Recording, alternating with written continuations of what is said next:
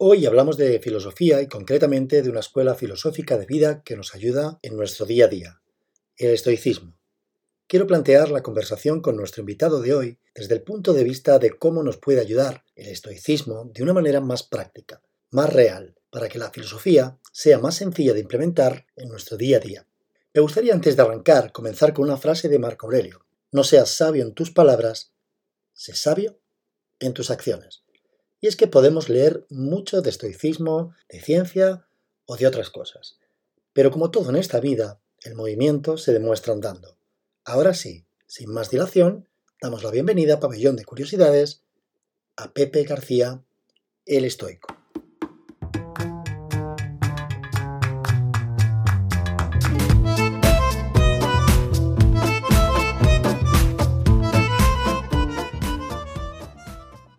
Bienvenido, Pepe. Gracias enormemente por ser tan accesible, lo primero, eh, por contestarme y aceptar tan rápido la invitación al podcast. Para mí es un placer. Entonces, como viene siendo habitual, si te parece, arrancamos la entrevista con una descripción de nuestro invitado. Si te parece, darnos una pequeña presentación de quién es Pepe García, el estoico, y cómo ha sido el camino hasta que te decidieras a, divulgar sobre, sobre estoicismo. Em, vale, pues bueno, gracias a ti en primer lugar y, nada, encantado de estar aquí, es un placer. Em, Pepe García, no sé cómo definirme mucho, porque siempre yo pienso esto que eh, las personalidades son dinámicas, no estáticas, entonces lo que te puedo decir ahora, quizá dentro de hace un mes no fuera así, pero lo que no cambia yo creo es que me gusta mucho, soy una persona que le gusta mucho leer, estudiar, escribir, ahora grabar podcast, grabar vídeos, em, hacer deporte, viajar, jugar ajedrez, todo eso siempre está en algún momento de mi día y básicamente lo que intento mantener al menos eso. Entonces, eso soy yo, soy la persona que está detrás de elestoico.com, que me hace mucha gracia cuando la gente me dice el estoico, como si fuera yo el único y no hubiera nadie, pero yo siempre cuento que, era el único dominio que había libre. No, cuando yo estoicos.com, estoico.com, no sé qué, estaba todo cogido ya, y puse el estoico y dije, pues venga, el estoico. Em, y nada, yo simplemente he llegado aquí pues a través de, pues es un camino raro, ¿no? Cuando miro un poco hacia atrás, yo estudié Derecho, fui abogado dos años y pico, lo dejé porque no me gustaba, eh, me empecé a dedicar un poco al marketing porque me interesaba el tema de las páginas web, las redes sociales, cómo funcionaba ese mundo que estaba surgiendo allá por 2012 más o menos. Em, me interesaba muchísimo y empecé como, pues, a formarme con cursos gratuitos, cursos algunos de pago, no he hecho ningún máster ni MBA ni nada de esto. Y simplemente pues ya empecé un poco a poner en práctica cosas que yo iba viendo, ¿no? Pues me creé una página web de, bueno, un blog personal, pequeños proyectos que no acababan de arrancar nunca. Entonces eh, decidí tomar un año sabático, estuve trabajando bastante tiempo, ahorrando, me fui a viajar con mi mujer eh, y en, uno en, una de estas noches que no puedo dormir, pues yo ya llevaba mucho tiempo leyendo a los estoicos, empecé por eh, un vídeo de Tim Ferriss, luego Ryan Holiday, y fui profundizando y al final me di cuenta de que eh, yo iba leyendo pero no acababa de asentar los conocimientos. No sabía bien lo que era la dicotomía de control, ni si Seneca era el emperador o el esclavo, no se me acuerdo quién era bien. Y dije, bueno, pues em, como ya sé montar una página web y como ya sé cuál es este proceso, voy a comprar un dominio, voy a empezar a escribir un poco y así por lo menos lo voy explicando yo siguiendo la frase esta de Seneca de que cuando uno enseña, dos aprenden. ¿no? Y dije, vale, poco a poco voy a ir. Y al final pues me estoy empezando a enterar de un poco de lo que va el tema. Todavía tengo muchas lagunas, porque esto yo creo que estoy empezando a rascar la superficie ahora, mm. pero dos años después, dos años y tres meses o cuatro después, ya voy un poco, pues nada, me llevo, empecé con el blog, lo típico de voy a abrir mis redes sociales y a ver si eso lleva tráfico al blog, también Twitter sobre todo como recordatorios a mí mismo, porque al final creo que los recordatorios son súper importantes. Em, y ya la gente me dijo, hazte un podcast, no sé qué. Yo llevaba mucho tiempo haciendo podcast como tú, a Tim Ferriss, a Joe Rogan, a toda esta gente que nos gusta. Y dije, venga, voy a abrirme uno también. Compré un micro. Eso fue llevado al canal de YouTube. Y ya pues vas haciendo cosas todos los días un poquito y hasta hoy. Qué bueno. Para muchos la filosofía puede ser un auténtico rollo. Algo incluso que podríamos catalogar de, de antiguo.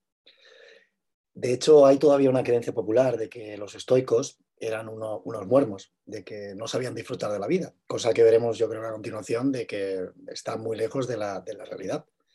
Por eso me gustaría que tratáramos el buen uso que se le puede dar al estoicismo en, la actualidad, en la vida, en nuestro día a día.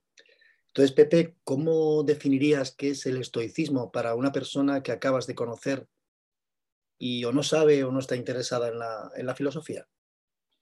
Pues eh, al final es, por resumirlo en una frase, que tú no controlas lo que te pasa, pero sí cómo respondes a lo que te pasa. Entonces, si yo ahora mismo te dijera, por ejemplo, ¿qué está bajo tu control en esta situación? ¿Qué me responderías? Ahora mismo. Ahora mismo, pues que, tenga más o menos idea clara de, por dónde una conversación que tengamos, pero las cosas técnicas mm, que se va a internet no, lo controlo, eh, no sé, cualquier cosa, ¿no? Claro, estamos hablando antes también de que cuando nos podemos grabar podcast muchas veces se pone el vecino con el taladro, ¿no? Y... Ah, justo, justo. Hablábamos antes de the record, sí, sí. Eso es. Entonces todo esto, eso es un poco, eso es estoicismo, ¿no? Al final es decir, vale, yo me levanto por la mañana, voy haciendo cosas y van pasando cosas a mi alrededor, en mi entorno, y muchas de ellas no las puedo controlar. ¿no? Por ejemplo, si hay un atasco, si tu jefe, quien sea, viene y te dice no sé qué, si el cliente te dice no sé cuánto, em, una lesión, mil cosas ¿no? que no dependen de ti, pero sí dependen de ti cómo te enfrentas a ellas y cómo te hablas cuando estas te ocurren y cómo reaccionas ante ellas y cómo decides si son cosas que te van a hundir o que te van a hacer más fuerte. ¿no? Eso es un poco el estoicismo, así un resumen muy amplio. ¿no? Entonces, al final, esto surge porque bueno, los estoicos eran gente que tuvieron vidas durísimas, no eran gente que se ponían frases de hoy todo saldrá bien, sino que, em, pues solamente por, por, poner un poco en contexto, los más famosos, por ejemplo, ¿no? Zenón de Sitio, que fue su fundador, era un, fenicio comerciante con bastante dinero, em, el que de repente en un día lo pierde todo, en un carguero, sufre un naufragio, pierde todo lo que tenía y se rehizo y se hizo más fuerte, fundando el estoicismo, por ejemplo. Marco Aurelio, un emperador que vive una plaga, una guerra, eh, se le mueren ocho hijos, vive traiciones. Batallas que tuvo que lidiar. Batallas, una salud muy delicada, al parecer también. Ah. Em, entonces, al final, eh, que era un filósofo que fue esclavo primero, antes de ser filósofo, 30 años, le parten la pierna, bueno, muchísimas cosas, ¿no? Entonces, al final, esta filosofía lo que hace es que em, la vida está llena de adversidades y simplemente tenemos que entrenarnos y prepararnos para ser más fuertes después de esas adversidades, ¿no? Eso es un poco el estoicismo y hay mil técnicas, pero básicamente es eso. Mucha gente ha encontrado ahora en este momento histórico que nos está tocando vivir eh, al estoicismo como una tabla de salvación o una guía. Estamos inmersos en una situación delicada, una pandemia, que, que, parece tanto que empezamos a sacar la cabeza un día como que al otro la cosa empeora. ¿Cómo crees que puede ayudar el estoicismo a salir de una situación así adversa como la que estamos viviendo? ¿Cuál es tu punto de vista aquí?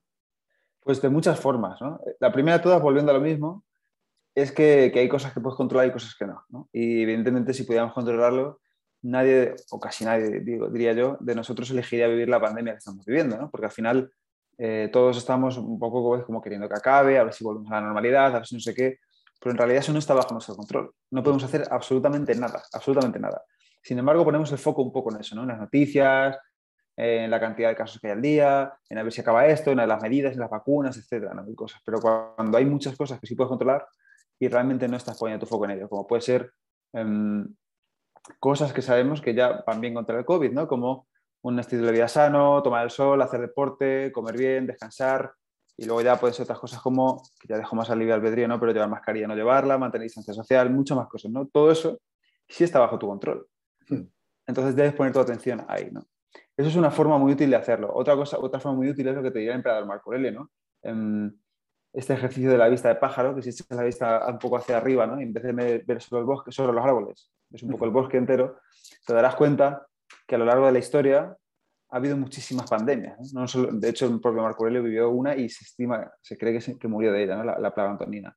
Em, al final, nos está pasando lo que le ha pasado a casi todas las generaciones. Nosotros no, no, y hablo de ti, de mí, de la gente que puede estar escuchando este, este podcast, no ha vivido una guerra, no ha vivido momentos de vivir una guerra aquí en la puerta de tu casa, pero eh, siempre en la historia se han vivido guerras, siempre se han vivido plagas y, la gente sigue adelante. ¿no? Entonces, al final, ayuda a entender que lo que nos está pasando a nosotros le ha pasado a todo el mundo. Y al final, la gente sigue adelante y si no sigues adelante, pues te morirás igual que se muere todo el mundo. ¿no? Y al final, este es otro ejercicio también bastante útil. El, tener presente la muerte, los estoicos llamaban a este momento mori, ayuda eh, a relativizar la importancia que le damos a ciertas cosas. ¿no? Entonces, los estoicos siempre decían que tuviéramos la muerte presente porque eh, algún día todos nos vamos a morir, tú y yo siempre haremos algo por última vez, entonces debemos tener este presente no para fustigarnos, ni para castigarnos, ni para quejarnos de que la vida, de que nos vamos a morir, sino para intentar vivirla de una forma más, más alegre, más presente, más agradecida, más virtuosa, que luego si quieres hablamos de la virtud. Em, entonces el estoicismo un poco ayuda a eso, ¿no? a poner en contexto y a centrarnos en lo que tenemos delante, enfocándonos en lo que podemos controlar, intentar hacer todo eso lo mejor posible. Al final, como nos toca, me gustaría que, habláramos eh, de, emociones. Eh, el odio, la rabia, el miedo, la frustración, la alegría, el amor, justicia, felicidad. Los estoicos hablan mucho de emociones negativas y en emociones positivas. ¿Cómo se plantea un estoico, por ejemplo, las emociones negativas? Bueno, los estoicos llamaban a esto pasiones, ¿no? a las emociones negativas, se llamaban pasiones.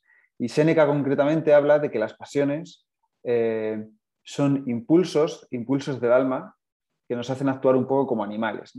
Entonces, al final, eh, por así decirlo, serían estos impulsos, esta ansiedad, esta ira repentina que nos entra, eh, este miedo. Entonces, al final, Séneca dice que si cedes continuamente a esas pasiones, esas pasiones se convertirán en una enfermedad del alma, es decir, se incrustarán en tu carácter. Y si lo haces durante mucho tiempo, acabarás siendo una persona ansiosa, cobarde, eh, miedica, envidiosa, todo este tipo de cosas. Entonces, los estoicos dicen que hay que prestar atención a estas pasiones para eh, intentar eliminarlas o gestionarlas. Hoy en día sabemos que la, emoción no es una cosa que tú la puedes eliminar como quien, ah, ya no estoy triste, pero sí puedes hacer cosas con esa tristeza. ¿no? Entonces, por ejemplo, Seneca tiene un manual que se llama De la ira, en el que habla em, detenidamente de esta, de esta pasión, que es una emoción negativa. Él habla de esta pasión y habla un poco de cómo combatirla. ¿no? Y él siempre dice que, que esto hoy en día la ha demostrado la neurociencia. ¿no? En la entrevista con Nazaret Castellanos hablábamos, que es justamente, creo que se llama marcador somático esto, y es que las emociones se manifiestan primero en el cuerpo y esto seguido en la mente. ¿no? Entonces, mm, cuando tú te estás enfadando, tienes que prestar atención a esos primeros síntomas del enfado. ¿Dónde se manifiestan normalmente esos primeros síntomas del enfado? En que aprietas los puños, en que frunces el ceño, en que hablas más rápido, hablas más alto, te mueves más rápido, movimientos más bruscos, un lenguaje más, más insano, más agresivo. Esas son las primeras manifestaciones de la ira. Entonces Séneca te dice que tienes que retrasar la aparición de la ira.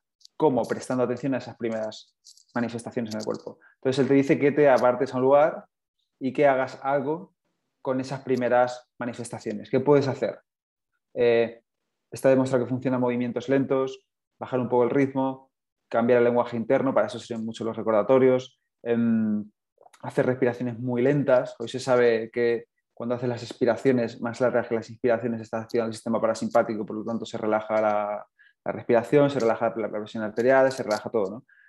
Hablar de forma más lenta, hacerlo como todo un ritmo, un pasito por debajo de lo que lo haréis normalmente, más lento, y eso rebaja bastante y ahí es donde puedes interponer la razón a la emoción, ¿no? que eso es lo que hacen los estoicos. Los estoicos siempre dicen que esos primeros instintos son naturales, son normales porque somos animales, pero lo que nos diferencia de los animales es que nosotros tenemos razón y ellos no.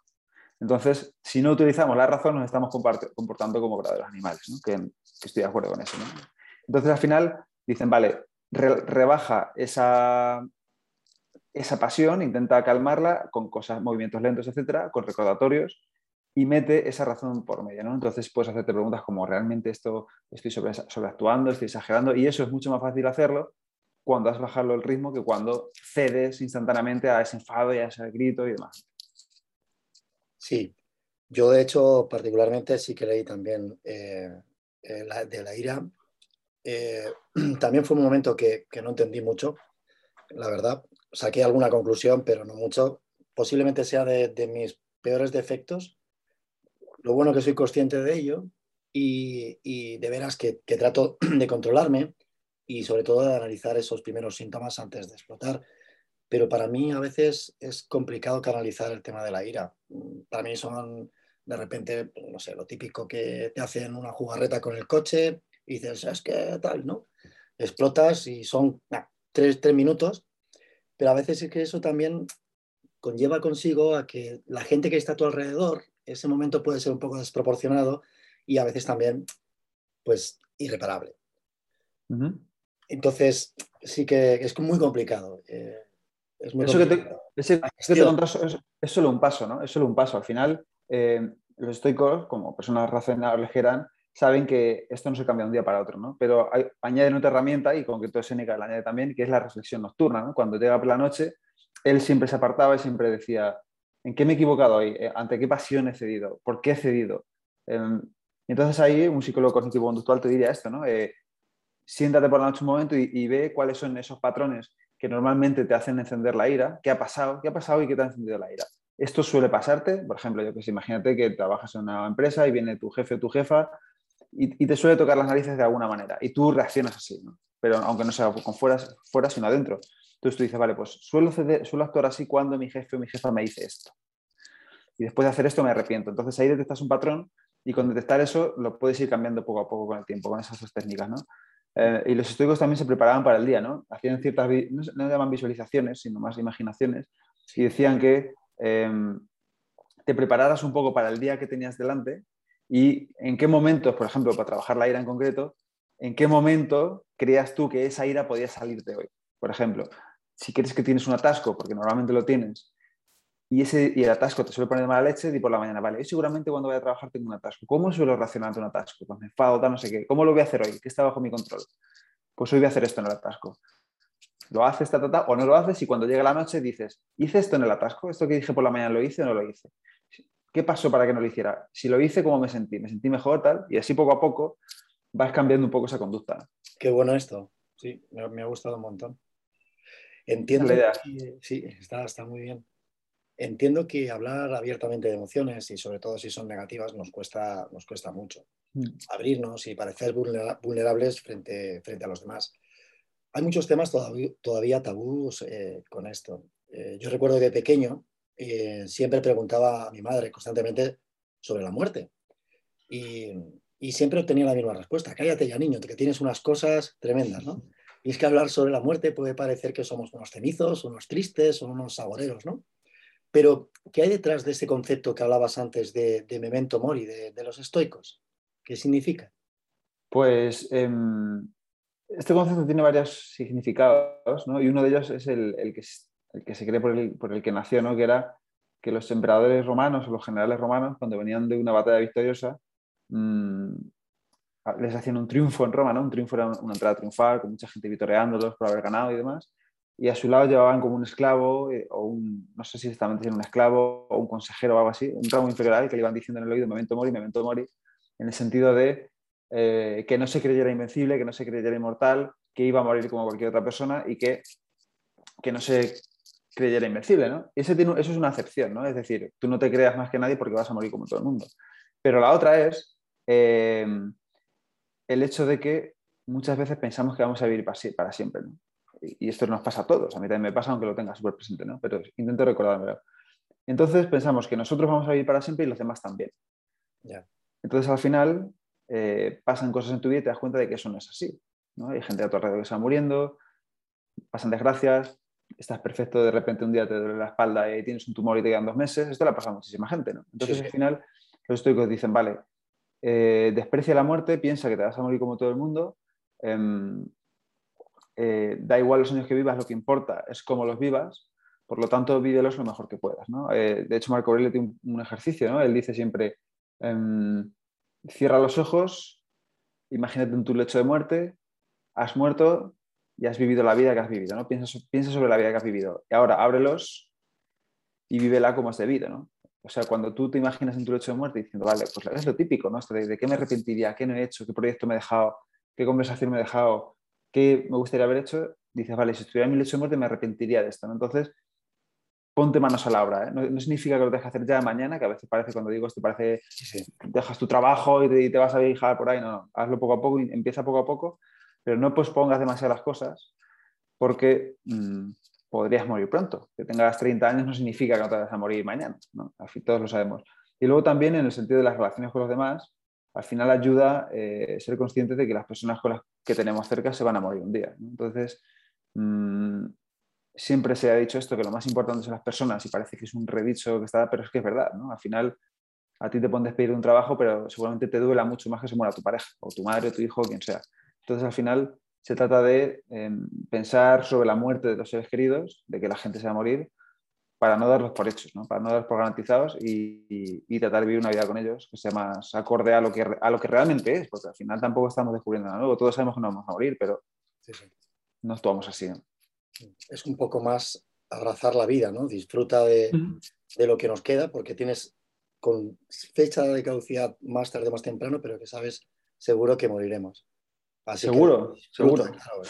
El 100% de la gente que ha muerto, que ha vivido, se ha muerto. O sea que no, no creo que nos escapemos.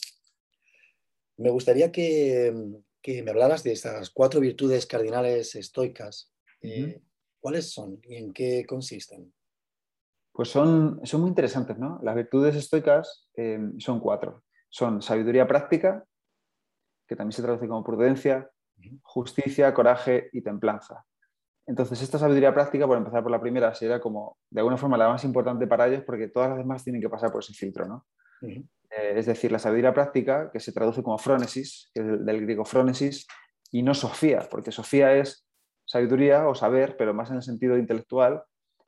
Y la frónesis, la sabiduría práctica, es más saber cómo actuar, saber qué hacer en base a esa información que estás recogiendo cuando estudias o cuando lees y demás. Los estoicos en personas prácticas y esta frónesis lo, es un ejemplo de ello. ¿no? Entonces al final dicen, vale, estas demás virtudes, justicia, coraje y templanza, tienen que pasar por este filtro de la sabiduría práctica porque sí, para tirarte de un rascacielos necesitas mucho coraje, pero quizás no sea lo más inteligente. Eh, o ponerte delante de un león quizá no sea lo más inteligente. Entonces tienes que decir, vale, utilizo ese coraje, pero tiene que pasar por este filtro, porque si no es sabio, si no es lo más inteligente que hacer, no tiene ningún sentido. ¿no? Entonces al final, esa es la primera, la sabiduría práctica. La segunda es justicia, pero justicia no en un sentido quizás que utilizamos hoy, en el sentido legal de esto es justo o esto no es justo, o, la justicia o se ha hecho justicia además, sino más en el sentido de... Em, bien moral, eh, actuar haciendo el bien, ayudando a los demás, pensando cómo pueden, mm, pensando cómo pueden afectar nuestras acciones a los demás, ¿no? pensando un poco en los demás, intentando hacer el bien. Esa, es, la noción de justicia estoica y, la encontramos sobre todo en Marco Aurelio. ¿no? Seguramente también se sesgado bastante por su papel de emperador, que intentaba buscar la, justicia y la bondad para todos sus conciudadanos, y la vemos menos, la vemos menos en otro estoico, pero en Marco Aurelio mucho. ¿no? Luego está la, del coraje, que al final es, se, reduce, yo creo, a haz lo que tengas que hacer, aunque no sea lo mejor para ti o aunque no sea lo que más te apetezca, tienes que tener el coraje para hacer las cosas que tú crees que debes hacer. Muchas veces eh, acciones sabias o acciones de justicia o de bondad requieren coraje, ¿no? porque muchas veces pedirle perdón a alguien es algo bueno o pedirle tal, pero requiere coraje, ¿no? requiere que te tragues ese orgullo, ese ego, requiere que te tragues cosas. Esa es la virtud del coraje y luego está la, la templanza que también se traduce un poco como autocontrol o autodisciplina, en el sentido de saber actuar con moderación, sobre todo en, en cuanto a los deseos y a los placeres. ¿no? Al final dicen, vale, está bien desear, está bien sentir placer por cosas, pero con moderación, porque cuando te excedes, o cuando te falta la disciplina o cuando te falta ese autocontrol, entonces seguramente te arrepientas y luego sea peor. Entonces, esas cuatro virtudes, sabiduría práctica, coraje, justicia y templanza. Todas las acciones tienen que pasar por el filtro de estas virtudes. Si no, estás actuando mal para un estoico. Otro tema que, quería tratar contigo, eh, Marco Aurelio escribe para él una especie de diario, que son sus meditaciones. ¿Por qué crees que es tan importante el que llevemos un diario? Pues yo creo que es importante por muchas razones. Punto número uno, porque hoy, yo creo que porque hoy en día no nos paramos nunca a reflexionar, nunca nos paramos a pensar, a pensar un rato, ¿no? Simplemente estamos haciendo, haciendo, sobre todo si tienes un podcast o si escribes, si tienes un trabajo, un hijo, no sé qué tal, siempre estás haciendo, haciendo, haciendo, haciendo. Y cuando haces mucho sin pensar, te pueden salir las cosas bien, pero a, veces no. Entonces, a veces cuando no sabes ni en qué dirección vas, ni si estás viendo la vida que quieres tener, ni si estás siendo el tipo de persona que quieres tener, que quieres ser, pues sentarse a escribir de vez en cuando está bien, está bastante bien, sobre todo el hecho de decir, vale, pues es lo mismo que hice, ¿no? es como llevar un poco el coche al garaje. Vamos a ver cómo están las piezas, vamos a ver si hace falta aceite, anticongelante y demás, pues voy a ver cómo estoy yo y a ver qué voy bien, a ver qué voy haciendo bien y a ver en qué me estoy equivocando. Y eso es lo que hacía Marco Aurelio. Al final también sus meditaciones son una especie de recordatorio de cómo él quiere ser. Y, de hecho en ellas se reprocha muchas veces las cosas, lo que significa que está bien que, nos, que, en estas reflexiones veamos en qué nos estamos equivocando. yo creo que al final es un ejercicio de honestidad con uno mismo y creo que también es un ejercicio de fortaleza, bien hecho, de coraje que decíamos antes, porque es muy fácil sentarte e ignorar lo que no te gusta de uno mismo. Pero si tú te sientas y dices, em, hoy me porta fatal con mi pareja, o me porta fatal con un cliente, o me porta fatal con mi hijo, y no sé por qué, tal, tal, pues escribe sobre eso, ¿no? Lo que te va a recomiendo, eh, ve por qué ha pasado eso, qué has hecho mal, qué puedes hacer mejor mañana, cómo puedes solucionarlo, ¿no? Al final, esto del diario yo creo que es muy importante para, para sanear un poco la, mente, para ir recortando esos pajitos para que no para tener el jardín sano, para que no vaya saliendo broza. Eh, para mí es fundamental y en Marco Aurelio lo vemos, ¿no? Al final Marco Aurelio, por ponerlo en contexto, escribe estas meditaciones, se estima que al final de su vida, ya con 50 años o 40 y muchos, em, y si esto es así, él ya llevaba unos 30 años de entrenamiento estoico. Al final él tenía su propio tutor, Junio Rústico, que le estaba todo el rato dando la matraca con em, hace esto, aquí te has equivocado, deberías haber hecho así, aquí no sé qué, esto no lo haría en estoico, ta, ta, Y entonces Marco Aurelio asume eso, lo absorbe y esas meditaciones que no tienen ningún orden, tú cuando las vas leyendo dices, pues aquí debió tener un mal día porque se está metiendo mucha caña.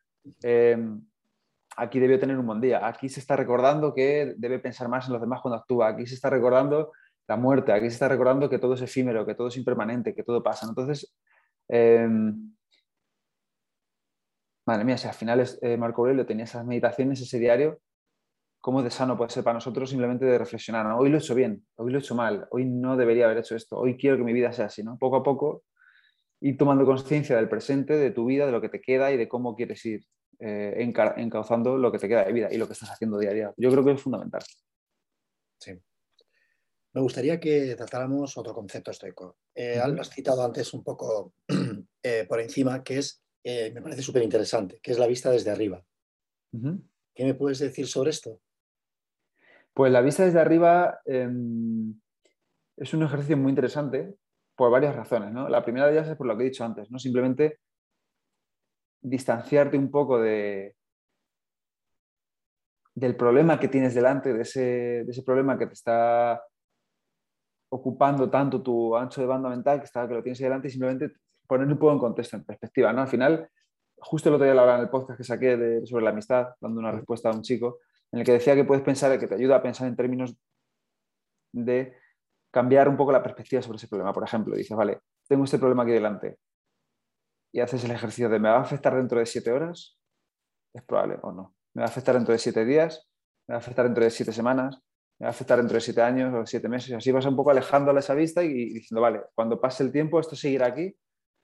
Hombre, si es un sí, yo sé, imagínate que tienes un problema eh, que te han metido en la cárcel, lo que sea, pues dentro de siete años probablemente te siga afectando. Entonces quizás deberías ir a darle importancia y tratar de ir solucionando lo que puedas. ¿no? Pero si es un problema de que has discutido con alguien, que lo puedes solucionar con una conversación, que es la mayoría de problemas que tenemos hoy en día, pues quizá dentro de siete años no tenga tanta importancia. Entonces, eh, es la importancia justa que deberías darle. Sirve para eso, para alejar los problemas. Sirve también para ver, pues eso, que al final todas las generaciones están viviendo algo, han, vivido, han vivido algo parecido, han salido adelante y que no es para tanto, ¿no? Em, y también un poco pues, para ser capaz de eso, de desligarte emocionalmente de lo que tienes delante y ser capaz de construir un diálogo un poco más racional, em, un poco más razonable sobre esa situación que estás viviendo, porque esto, esto de hacer la vista de pájaro también se llama distancia cognitiva porque te distancias un poco de ese problema y lo puedes ver en perspectiva.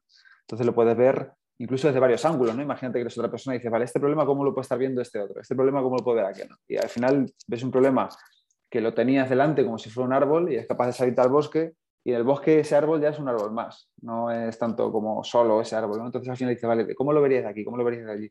Es una técnica súper interesante ¿eh? y que no requiere mucho tiempo, lo puedes hacer incluso con los ojos cerrados. Hace unas semanas subiste a Instagram una infografía que era como el rosco de pasapalabra, con 12 principios y prácticas de los estoicos. Creo que hemos citado dos ya, que hemos hablado de Memento Mori y de la vista desde arriba. Si te parece, rápidamente repasamos las otras 10 y si me explicas en qué consiste, qué significa cada una de ellas y, si te surge o, crees oportuno una máxima sobre que te venga a la cabeza sobre estos principios o, prácticas estoicas. Eh, por empezar, el primero, eh, dicotomía de control. ¿Qué es? La dicotomía de control es lo que hemos dicho al empezar este podcast, ¿no? Un poco definiendo el estoicismo, que hay cosas que están bajo tu control y cosas que no están bajo tu control. Entonces tienes que poner, Epicteto te dice que tienes que poner la atención en lo que puedes controlar, porque si la pones en lo que no puedes controlar eres un, eres imbécil, ¿no? Porque al final te está diciendo que eh, no puedes hacer nada, por lo tanto, si no puedes hacer nada, no pongas energía ahí, ¿no? Y, una frase sobre esto es, es la primera de su inquiridión, ¿no? Dice, em, algunas cosas están bajo nuestro control y otras no. Bajo nuestro control están nuestros pensamientos, nuestras opiniones, nuestras acciones, nuestros movimientos, y bajo nuestro control no está eh, la riqueza, la fama, la pobreza, la salud, eh, el cuerpo, mm, los cargos, todo eso no está bajo nuestro control. Entonces, eh, pon tu atención en lo que sí puedes controlar. Eso es la dicotomía de control. otro rosco era previsión de lo peor. Este, este es el, el, premeditatio malorum, este de los estoicos, ¿no? que es un poco lo que hablaba antes también. Se trata de eh, el ejercicio que hemos dicho, por ejemplo, para la ira de por la mañana, hacía Marco Aurelio, ¿no? Por la mañana prepararte para lo que crees que te vas a encontrar ese día, para lo, para lo peor que puede pasar, ¿no? Si dices, vale, hoy em, tengo una reunión con no sé quién que no me cae nada bien, ¿qué es lo peor que puede pasar? ¿Qué es lo peor que puede salir de esa reunión? ¿Qué problemas puedo encontrar? Esto, esto y esto, ¿cómo lo voy a resolver? Así, así, así, ¿no? Al final se trata de, porque al final siempre decimos lo de, no, no te preocupes que no va a pasar nada malo, no te preocupes que todo va a salir bien. Eso basado en nada, ¿no? Está basado en nada podrían salir mal muchas cosas. Y si salen mal esas cosas, querrías estar preparado para lo que puede salir mal. ¿no? Entonces los estoicos te dicen, eh, ojalá pase lo mejor, espera que pase lo mejor y ojalá, pero como no está bajo tu control, prepárate por si pasan cosas malas. ¿no? Y Marco Aurelio decía esta, ¿no? Decía, cuando te levantes por la mañana, recuérdate que vas a encontrar, esta es la frase, ¿no? Si quieres, al despuntar el alba eh, vas a encontrar un ingrato, un insolente, eh, un desagradecido, un insociable, no sé qué. Y dice, vale, pues cuando, ese día levántate y prepárate para que te vas a encontrar gente que no te va a gustar. ¿no? Y esto traducido a palabras modernas, yo me acuerdo siempre que em, yo cuando me saqué el carnet, el profesor de autoescuela me decía estas, palabras, estas mismas palabras de una forma mucho más directa. Me decía, todos los días son maravillosos hasta que viene un tonto y te lo jode. Y ese tonto hoy eres tú, me decía a mí, ¿no? cuando hacía malas cosas con el coche. Entonces, si tú te preparas para eso y dices, hoy va a ser un buen día, pero seguro que me he encontrado alguien que me va a tocar las narices. Pues cuando venga ese alguien, dices, mira, aquí está, ya sabía que iba a venir uno, ¿vale? Ahora voy a centrarme en lo que puedo controlar. Claro. Esa es la idea. Qué bueno. Em, prestar atención plena. Prestar atención plena. Ese es el prosoqué de los estoicos, que es un poco el, el prosoqué se traduce como prestar atención o atención y es un poco el mindfulness de los estoicos. Los estoicos no meditaban, como en otras tradiciones budistas o cristianas o demás, pero em, sino que ellos trataban de prestar atención a lo que tenían delante, a lo que tenían entre manos, básicamente. Eh, tan fácil y tan difícil como eso. Simplemente tú ahora mismo me estás prestando atención, pero te puede venir un pensamiento totalmente involuntario porque tú no lo controlas sobre algo que tienes que hacer después. Entonces lo que tienes que hacer es volver a la conversación. Decir, vale, esto me encargo luego, volver a la conversación, ¿no? que es lo que hacemos un poco en meditación. Entonces, volver a la atención, volver a la atención, volver a la atención, eso es la proso, que prestar atención a lo que tienes delante. Y esto es una frase eh, de Epicteto que es muy directo con esto, dice, mm, ¿acaso el carpintero em, hará mejores muebles si no presta atención? ¿Acaso el marinero va a llevar mejor el barco si no presta atención? De todo lo que haces, de todas las pequeñas cosas con las que te enfrentas a diario, ¿cuál vas a hacer mejor por no prestarle atención? Entonces, eso es la prosa que estoy. Si prestas atención a lo que tienes delante, seguramente lo harás mucho mejor que si no le prestas atención. Como puede ser cosas cotidianas, conducir. En el caso de, me has dicho que tienes un centro de CrossFit, si estás haciendo el ejercicio prestando atención a la técnica, seguramente lo harás mejor que si levantas el peso como un borrico, si doblando la lumbares o lo que sea. Entonces, presta atención a lo que estás haciendo. Em, adversidad como oportunidad. Muy bueno esto. Eh, me encanta. Al final, sobre todo Musonio Rufo, eh, Séneca también lo decía, Epicteto, ellos eh, decían que mm, vamos a sufrir adversidades en la vida, vamos, a sufrir reveses y que depende de nosotros cómo lo veamos. Lo podemos ver como una desgracia o como algo de lo que puede salir algo más fuerte, como algo que puede salir una oportunidad, ¿no? Hoy en día sabemos esto, ¿no? Es lo mismo de antes, no es lo que te pasa, es cómo te tomas lo que te pasa. Muchas veces es indudable que es una desgracia, no pasa nada, pero a veces la mayoría de las cosas no lo son. Entonces, Epicteto sobre todo tenía unas líneas que decía que al final em, los problemas que tienes delante te los están enviando los dioses estoicos. Y los dioses estoicos se están poniendo a prueba para ver cómo tú eliges responder. Entonces tienes que preguntar, ¿cómo respondería el tipo de persona que quiero ser? ¿A esto cómo debo responder? ¿Con carácter? ¿Con coraje? ¿O, me acomplejo? O me, o achico? ¿O me doy la vuelta? ¿no? ¿Cómo, ¿Cómo actuaría el tipo de persona que quiero ser? Y esto es súper válido para las cosas hoy en día, ¿no? Al final, Desde luego. es lo que te estaba contando antes. Digo, si te, te, paras a pensar en hoy no me apetece, no sé qué tal, dices, mira, esto es una prueba para mi carácter. Ahora puedo estar aquí quejándome, o puedo poner las pilas y entrenar, o puedo poner las pilas y hacer no sé qué, puedo poner las pilas tal.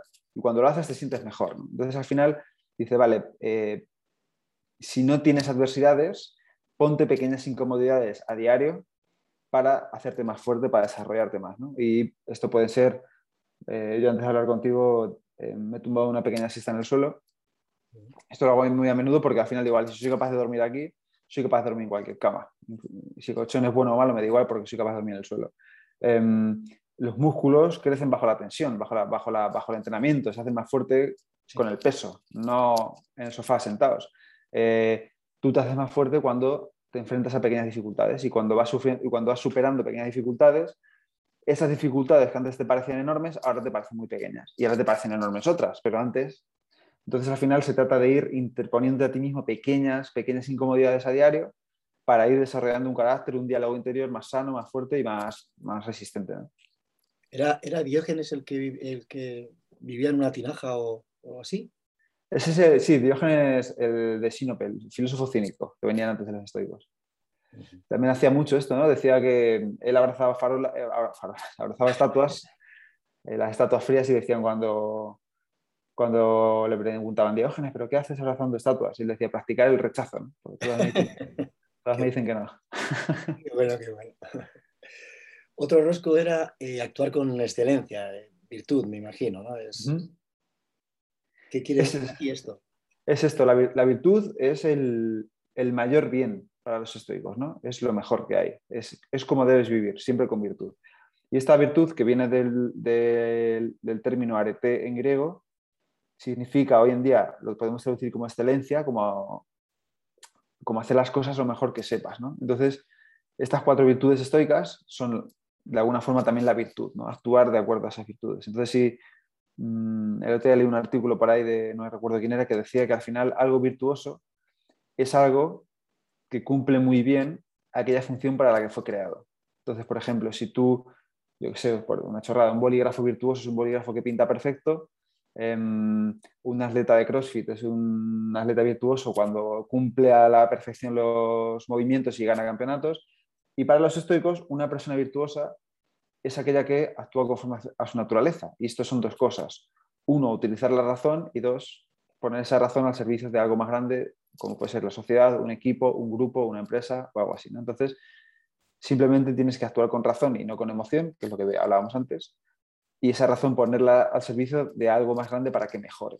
Eso es la virtud. Quería hablar otro que a mí particularmente me costó eh, con los años al final entender y es cuestionarse las primeras impresiones. ¿Qué dicen aquí los estoicos? Em, es interesante, ¿no? Aquí entra un poco la, la lógica estoica, ¿no? Al final el estoicismo se divide en física, lógica y ética. Hasta ahora hemos venido hablando de ética, que es el comportamiento moral, virtuoso y demás. Y la lógica estoica eh,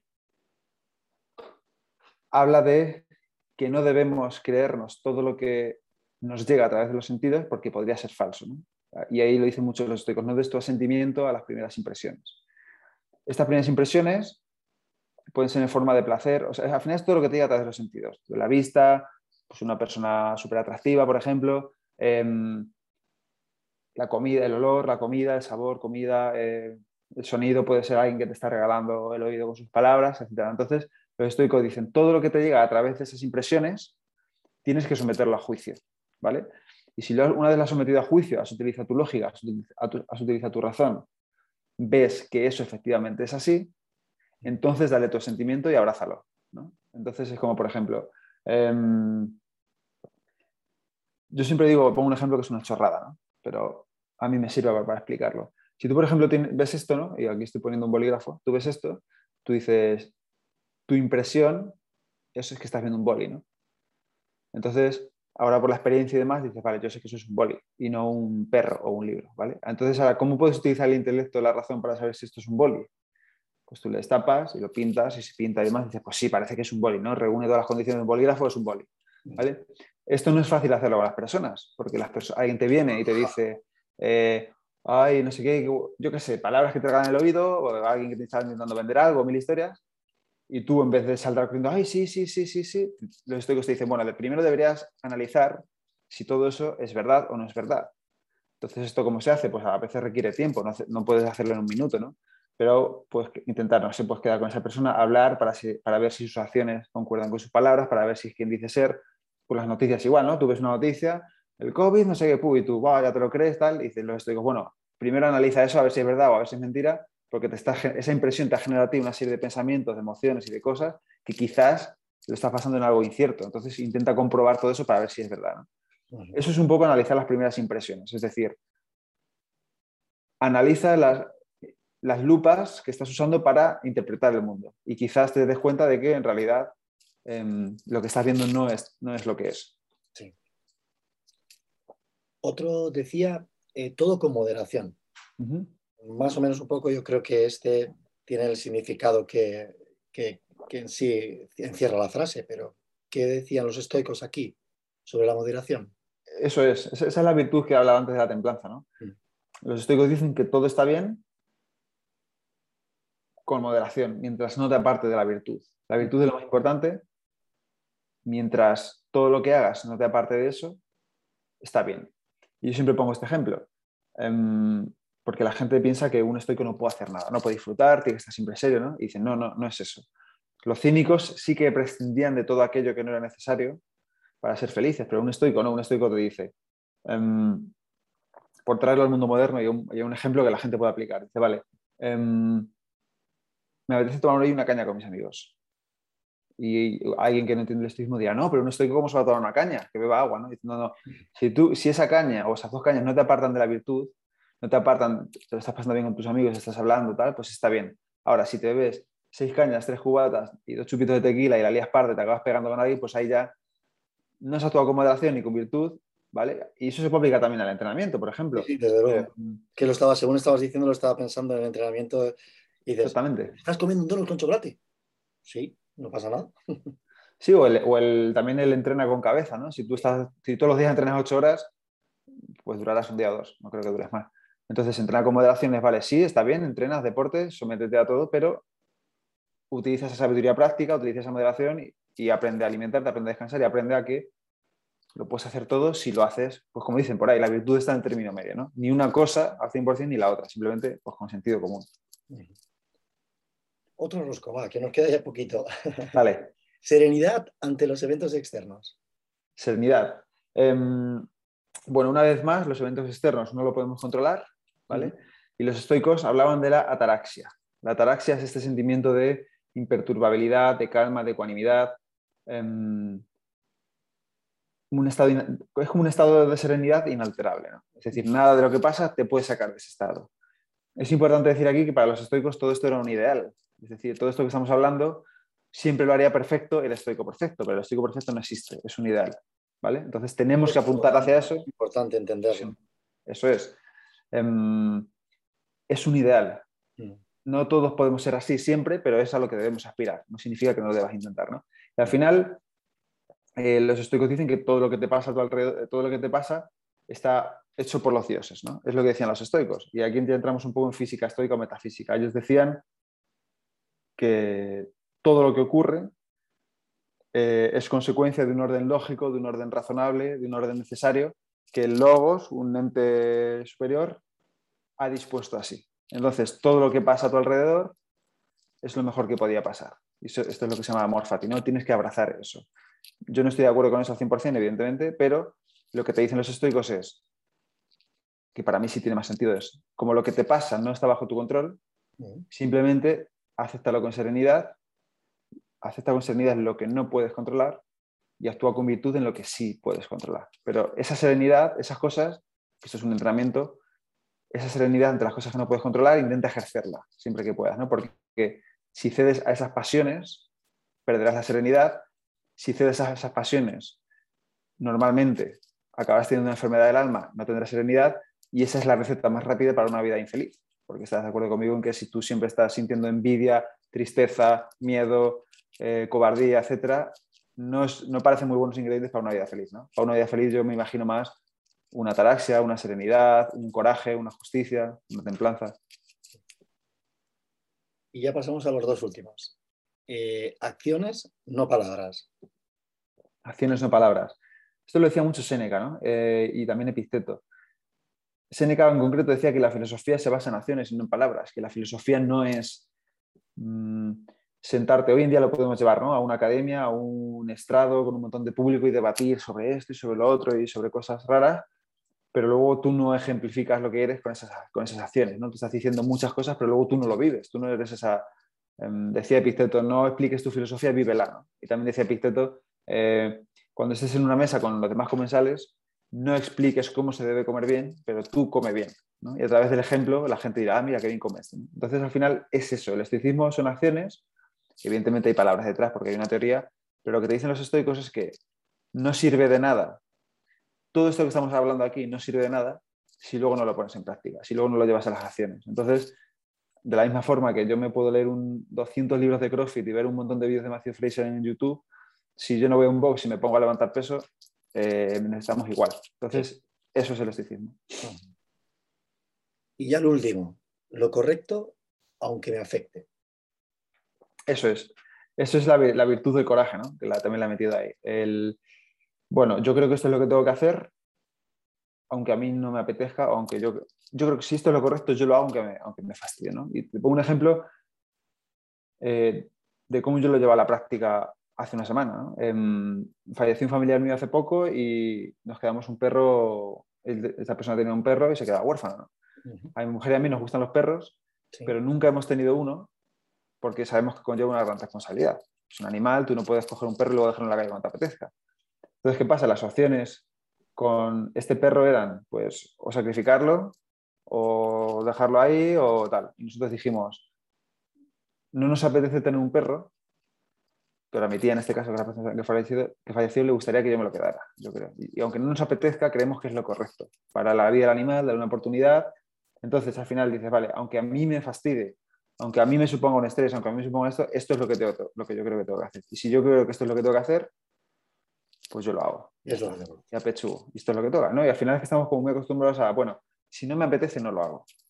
No estoy no te diría eso. ¿no? Tienes que hacerlo porque eso es lo correcto, ¿no? Y al final, pues esto también se puede traducir en irle a pedir perdón a alguien si lo has cagado, em, mil cosas, ¿no? Si tú crees que eso es lo correcto, si crees que eso es la, virtud, si crees que no afecta a los demás, si crees que es lo que tienes que hacer, aunque no te apetezca, hazlo o qué bien me iría si aplicara un 1% de cada una de, las cosas que dicen los estoicos.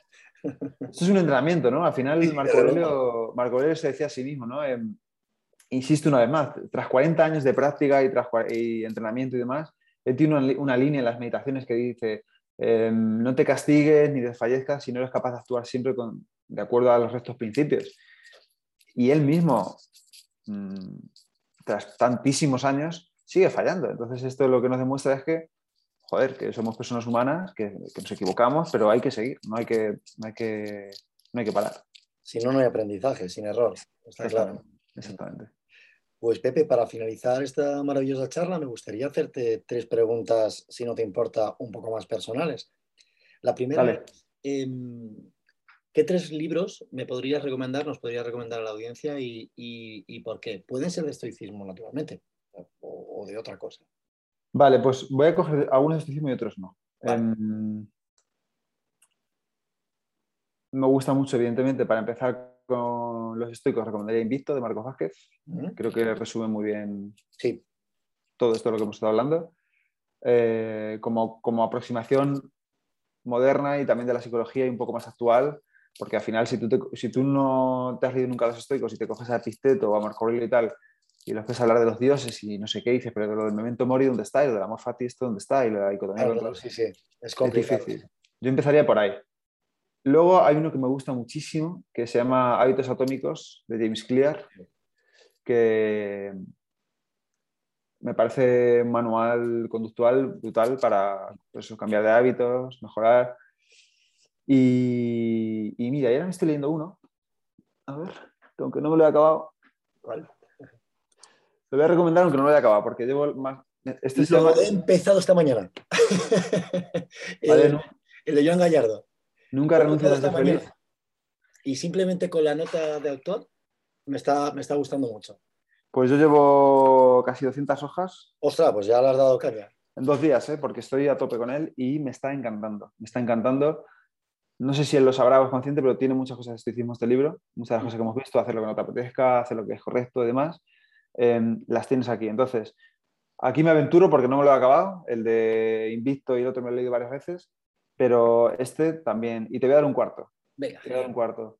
El almanaque de Naval Radicante, que ya está en español, ya lo han traducido por ahí.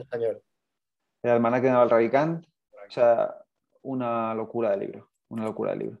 Librazo.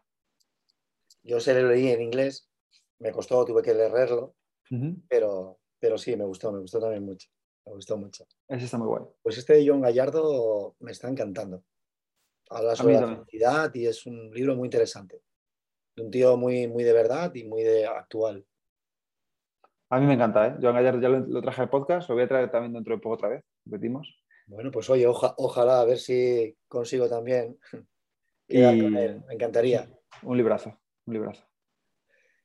Eh, Pepe, la segunda pregunta. Em, algo así como en casa de herrero cuchillo de madera.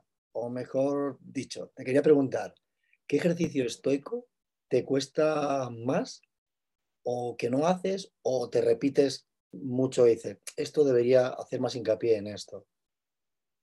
Pues eh, no solo uno, un montón. Eh, te voy a decir dos o tres. El primero es, bueno, la prosoqué, la atención. Eh, me cuesta muchísimo tenerla en el momento presente, concentrar en lo que estoy haciendo, gran parte por, culpa de este cabroncete que llevamos todos en el bolsillo, pero es verdad que estoy tomando acciones y me está yendo bien, entonces el tener la atención ahí, ese me cuesta, me cuesta, porque al final las distracciones están ahí, pero vamos, estoy trabajando muchísimo en ello últimamente con la meditación y otras herramientas. Em, sobre todo con el tema de la comida me cuesta la moderación, la templanza, me cuesta el decir hasta aquí, porque muchas veces, y esto también me voy dando cuenta, ¿no? también es un trabajo que voy haciendo, como con ansiedad, puedo decir, bueno, venga, termino de comer, ta, ta, ta, y me pongo a hacer lo que tengo que hacer, y no sé qué. ¿no? Cuando realmente, si te paras un poco a analizar, y siempre que lo he hecho me ha pasado, si te paras un poco a analizar, pues seguramente tengas, dejes de tener hambre mucho antes de lo que... Eh, de, terminar lo que te queda en el plato, o de comerte un segundo, o de comerte un postre, y demás. Eso reconozco que me cuesta bastante. Me cuesta bastante. Y, yo creo que por ahí te diría esos dos. Eh, sobre la muerte reflexiono bastante a menudo. Em, yo creo que sobre todo sobre la dicotomía la tengo bastante controlada también. Yo creo que te diría esos dos. Un poco la modera esa moderación, esa... Y también te decir otra, el tema de, del ego, el orgullo. El tema de, muchas veces decir, esto no... Esto es ego, esto es orgullo, tener un poco más de humildad, te has equivocado tú, reconócelo, pide perdón también lo estoy trabajando. Lo podemos meter, si quieres, en la, virtud de la justicia. Mm, en ello estamos. Es un trabajo de... Pues como tú me dices, soy consciente de los tres y poco a poco vamos a implementando cositas que van funcionando, a veces sí, a veces peor, pero estamos en ello. Es un, es un, trabajo de mantenimiento. Casi, casi me estás contestando a la tercera que quería hacerte. Eh, si pudiera estar bajo tu control, ¿qué es lo que te gustaría cambiar o mejorar de ti? Mm. Pues sin duda la presencia, sin duda la presencia. Y también te diría el, el disfrutar más de las cosas que hago. Mm. me apasiona lo que hago, me encanta. Y se nota. Te diría que encontrar lo mío, es lo mío, eh, mi pasión en la vida, esto que dicen, pero también me gustaría también eh, saber centrarme más en el proceso, disfrutando del proceso de crecimiento y demás, y no estar tan apegado al resultado. Esto también es una práctica estoica, budista, Em, y al final, cuando hacemos las cosas, siempre esperamos que a cambio ocurra algo. cuando realmente es absurdo. El cambio, lo que pasa no está bajo tu control, el resultado no está bajo tu control. Todo ese camino sí, ¿no? Todo ese camino sí. Y aquí hay dos cosas que dicen, uno Pablo II y dos Séneca, que dicen que Pablo II dice que no puedes disfrutar de las cosas si no estás descansado. En ese sentido, más o menos yo lo tengo cubierto, estoy descansado. Pero dos, Séneca dice que no puedes disfrutar de las cosas y que vas a estar estresado, vas a tener vida si haces más de lo que puedes hacer. Y eso es donde yo tengo que parar un poco, porque al final estoy trabajando muchísimas horas al día, estoy intentando sacar un montón de cosas y demás, y entonces en ese batiburrillo de hacer cosas te pierdes y pierdes un poco ese eh, foco de, venga, voy a disfrutar de esto, voy a hacerlo mejor, más artesano, voy a dar una vuelta tal, y simplemente te sacas en te centras muchas veces a lo mejor en, en hacer, en hacer, en hacer y menos en ser, en lo que estás ahí, ¿no? Entonces eso, eso me gustaría mejorar. lo importante es el camino. Eso lo sabemos todos, pero es verdad que en el día a día, pues al final, en el mundo moderno, pues tienes que pagar facturas, tienes que pagar cosas, como que te ha contado autónomos, impuestos, etcétera, y, y entonces estás ahí como... Pepe, no estás solo. a mí también me pasa. Claro, claro. Entonces hay que, bueno, pues eso, esos recordatorios hay que, hay que tenerlos por ahí. Pepe, no te quiero robar más tiempo. Para mí ha sido un enorme honor compartir contigo este, este ratito. Espero que haya sido la luz del faro que, que estaban deseando encontrar alguien, nuestro, alguno de nuestros oyentes. Y si te parece, para quien quiera contactar contigo, eh, ¿cómo pueden hacerlo? ¿Y dónde encontrarte? Quería aprovechar este, este pequeño inciso para que puedas hablarnos sobre, he terminado hoy, el, bueno, ayer el día 14 y hoy el que has enviado extra, de un curso que tienes online que se llama Stoa, y me gustaría que, que, nos hablaras un poco sobre esto y dónde pueden encontrar a Pepe García en Estoico? Pues encontrarme en, el estoico.com, ahí está todo, redes sociales, YouTube, podcast, todo está ahí. Y ahí está también el curso que, que diseñé, ¿no? que se llama Stoa. Y se llama Stoa porque la Stoa era donde enseñaba a hacer un sitio sus lecciones, ¿no? Por eso la, la, filosofía se llama estoicismo, porque lo enseñaba en la Stoa, que es como una especie de porche.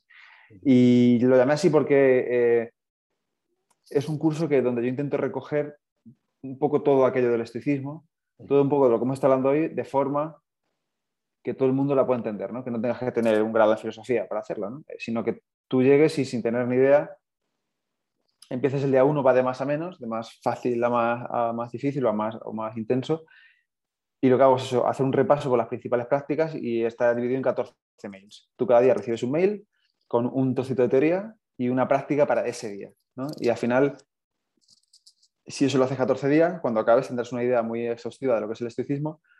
Y lo hice por email porque me, gusta, me gustaba mucho la frase de Heráclito, ¿no? que es un filósofo en el que se inspiraron mucho los estoicos, que decía que nadie se baña dos veces en el mismo río, porque el río cambia y tú también. Entonces, al final, lo que yo quiero es que tú tengas este curso siempre, porque cuando tú vuelvas a él, a lo mejor dentro de un año, en este año te habrán pasado, o dentro de tres meses, te habrán pasado cosas que haga que interpretes todo ese curso otra vez de una forma distinta.